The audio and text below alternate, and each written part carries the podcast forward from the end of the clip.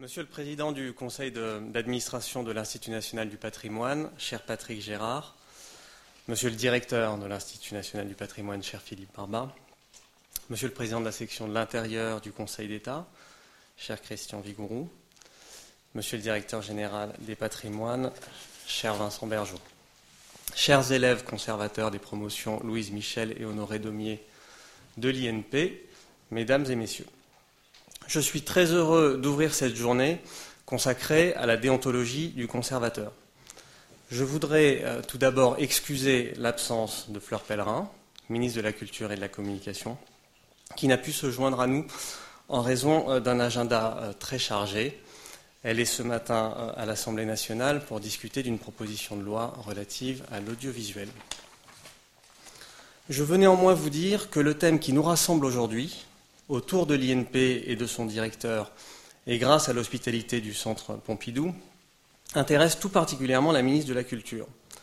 Les conservateurs du patrimoine constituent un des corps majeurs du ministère et les enjeux avec lesquels ils sont en contact, avec lesquels vous êtes en contact, sont de plus en plus centraux pour le ministère et pour le service public. Pour commencer, euh, il faut souligner l'importance que nous attachons au métier de conservateur du patrimoine. Nous n'avons peut-être pas assez l'occasion de le dire et il faut donc l'affirmer nous portons une attention particulière à votre métier, ce métier dont la vocation est d'encadrer et de diriger nos grandes institutions patrimoniales, mais aussi de protéger et de valoriser les richesses culturelles de nos territoires.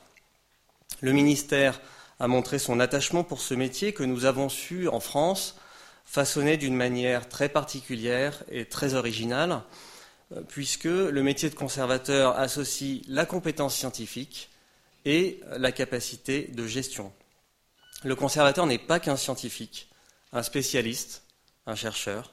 Il est aussi le garant d'une collection, le gestionnaire d'un ensemble d'œuvres qu'il doit valoriser et présenter au public.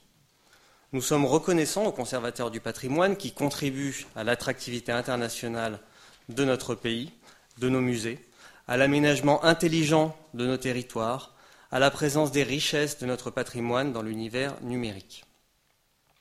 Dans des domaines aussi divers que l'archéologie euh, gallo-romaine, la peinture du XIXe ou les archives médiévales, les conservateurs du patrimoine peuvent aborder tous les sujets, toutes les époques et tous les supports.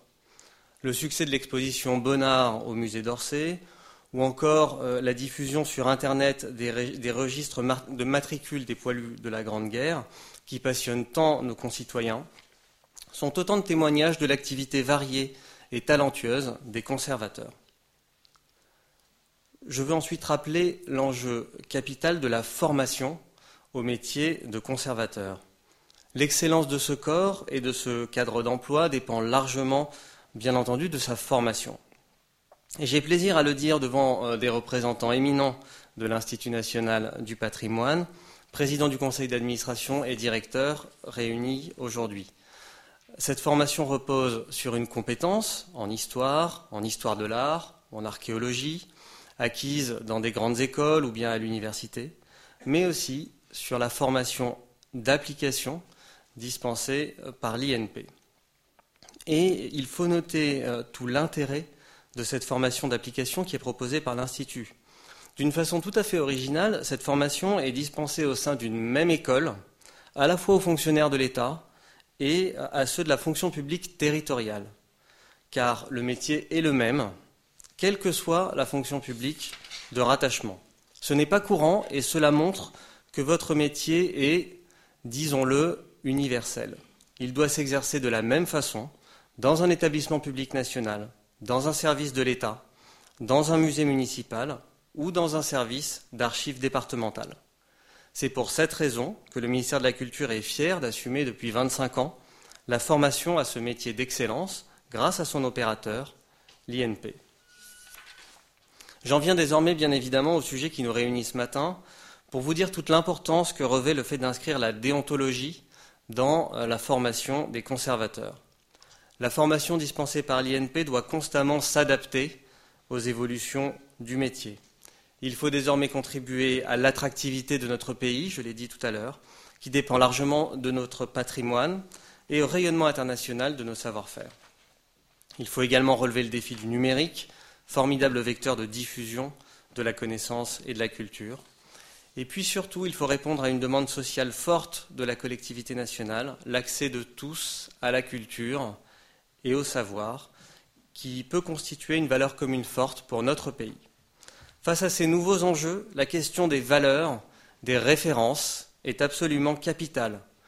Il ne faut pas, il ne faut plus avoir de la déontologie une conception qui serait celle d'une sorte de morale figée. Il ne s'agit pas non plus de la réduire à des questions techniques, à des questions juridiques. La déontologie du conservateur, comme celle des autres fonctionnaires et agents du service public, c'est se poser la question du sens de l'action publique, du sens de l'action publique face à des situations concrètes. Le programme de cette journée témoigne d'ailleurs de la diversité de ces situations concrètes que vous, chers élèves conservateurs, serez amenés à rencontrer très rapidement. Comment travailler avec un aménageur et penser l'archéologie préventive? Comment retracer le parcours d'une œuvre d'art? Comment lutter contre les trafics? Jusqu'où restaurer Jusqu'où reconstituer Et bien d'autres questions encore. Les conservateurs sont au service d'une politique publique et ils croisent, tout au long de leur carrière, les porteurs d'autres politiques publiques, des élus, des particuliers, des acteurs économiques, qui ont tous des préoccupations distinctes, différentes, mais parfois aussi complémentaires. C'est pourquoi nous nous réjouissons du projet de l'Institut d'inclure un module d'enseignement de la déontologie dans la scolarité, afin que les élèves de l'Institut soient réellement préparés à affronter ces enjeux. Je ne voudrais pas conclure ce propos sans remercier l'INP et son directeur, Philippe Barba, pour l'organisation de cette journée, ainsi que l'ensemble des intervenants qui vont se succéder aujourd'hui. Je me réjouis en particulier de la participation de Christian Vigouroux, président de section au Conseil d'État et grand spécialiste français, on peut le dire, de la déontologie. Par les monuments qui ouvrent et qui réouvrent, par les musées, par les chantiers archéologiques, le patrimoine est constamment présent dans le débat public. C'est incontestablement un enjeu d'actualité.